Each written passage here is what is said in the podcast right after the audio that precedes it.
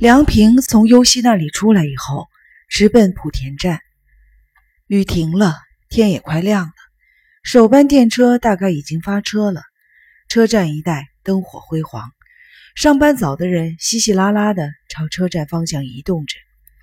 梁平一直盼着能得到优希的身体，可是今天终于得到了他的身体以后，心里除了空虚，却什么都没有留下来。梁平知道。他根本没有真正得到优希，他抱住了他的身体，但一点都没有抱住他的心，只是利用了一下他的身体而已。从这个意义上来说，跟他的父亲没有任何区别。想到这里，梁平照着眼前的一根电线杆狠狠地打了一拳。他生自己的气，也生接受了自己的优希的气，同时，他也为优希感到悲哀，也更加的爱优希了。路边停放着一辆自行车，梁平先是一脚把他踹倒，然后抓住车把和车座，大声的吼叫着，把自行车高高的举起，狠狠的摔在了地上。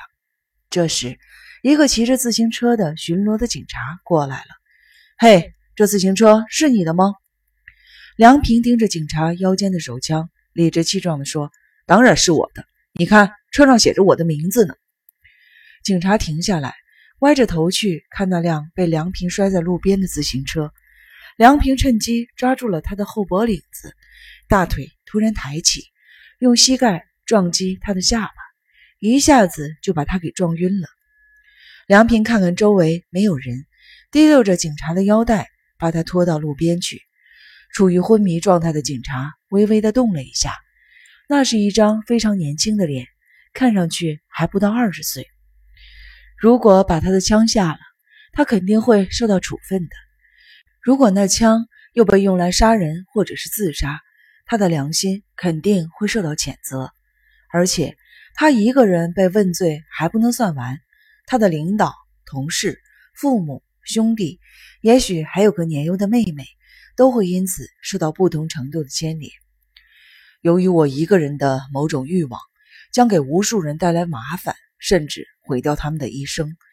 由于我一个人的罪过，会给很多人造成不可挽回的损失。梁平轻轻地拍打着年轻警察的脸，看他快醒过来的时候，飞快地跑进了车站，跳上了一辆正要关门的电车。车上的人不多，由于天冷，人们都穿着大衣或者是羽绒服。梁平下意识地在人群中搜索着生一郎，生一郎啊，生一郎。你都干了些什么呢？尤西是爱你的，可你呢，却去杀别人的女人。你到底打算干什么？平想恨生一郎，却无论如何也恨不起来。空虚充满了他的心，他觉得很累，不知不觉的睡着了。电车到达祁玉县的时候，梁平醒了。他模模糊糊的从车上下来，站在站台上的长椅上。他猜不出生一郎会到哪里去，去国外那肯定是骗人的。他能到哪儿去呢？忽然，梁平想到了生一郎的母亲，在上海儿童医院住院的时候，他们都需要一个想象中的家，他们都希望得到父母的认可，希望听到父母对自己的孩子说：“对不起，不该那么对你，你是个了不起的孩子。”是。生一郎的母亲并不是想象中的母亲，而是一个真实的存在。这个真实的存在得了一种叫人无可奈何的病，对他生气也没有用，想听到他谢罪的话也不可能了。生一郎奋斗至今，名利双收，只希望听到母亲说一句：“孩子干得好，了不起。”可是母亲再也不可能说了。却把生一郎当作父亲，需要生一郎的照顾。在这种痛苦的重压之下，生一郎唯一的希望就是优希了。然而，他却以为自己没有资格。刺猬啊，刺猬，你真傻！梁平自言自语地说着，双手捂住了脸。三个人十七年之后再会的那一天，你说也许不应该再会，不，也可能都是我说的。我们都觉得不应该再会，但是我们都错了。我们根本就不应该分手，我们应该一直在一起的。忽然，梁平的膝盖被人撞了一下，抬头一看，大批的乘客涌进了车厢，车窗外的站台上也站满了等车的乘客。上班的高峰时间到了，梁平在池袋站下车，在车站的卫生间里洗了把脸，坐上了开往自由之丘的电车，直奔生一郎的公寓。生一郎的公寓前边，几个穿着工作服的年轻人正在往一辆卡车上装家具。梁平觉得这些家具很眼熟，其中的一把椅子分明是自己坐过的。走到了生一郎的房间，一看，里边基本被搬空了。梁平截住了一个搬家具的年轻人，一问才知道，生一郎把房子和家具都卖了。又赶到了品川生一郎的律师事务所。这里的房子已经退掉，家具也都卖了，什么线索都没有留下。突然，楼下传来了警车的叫声，梁平以为是来抓捕自己的，赶紧藏到了楼梯那边去了。从电梯上下来两个穿警服的警察，看了看事务所的里边，用手提电话向上级报告说什么都没有，就电梯下去了。梁平再次赶到自由之丘生一郎的公寓，一看。那里也停着警车，梁平悄悄地来到了附近的一个小公园里，掏出了手机，拨通了伊岛的电话。我是有泽。伊岛愣了一下：“你小子在哪儿呢？”梁平已经有两个星期没有见过这又粗又哑的声音了，怀念之情涌上心头。给您添麻烦了，日后一定当面谢罪。我想问问您，知道关于长濑生一郎的情况吗？你问这个干什么？梁平不知道怎么回答才好。长濑的公寓和事务所都有警察，你还以为是抓你的吧？一岛好像知道梁平的行踪似的。尽管如此，梁平还是固执地问：“您知道他的情况吗？”那小子寄来了一封特快专递，是寄给我的。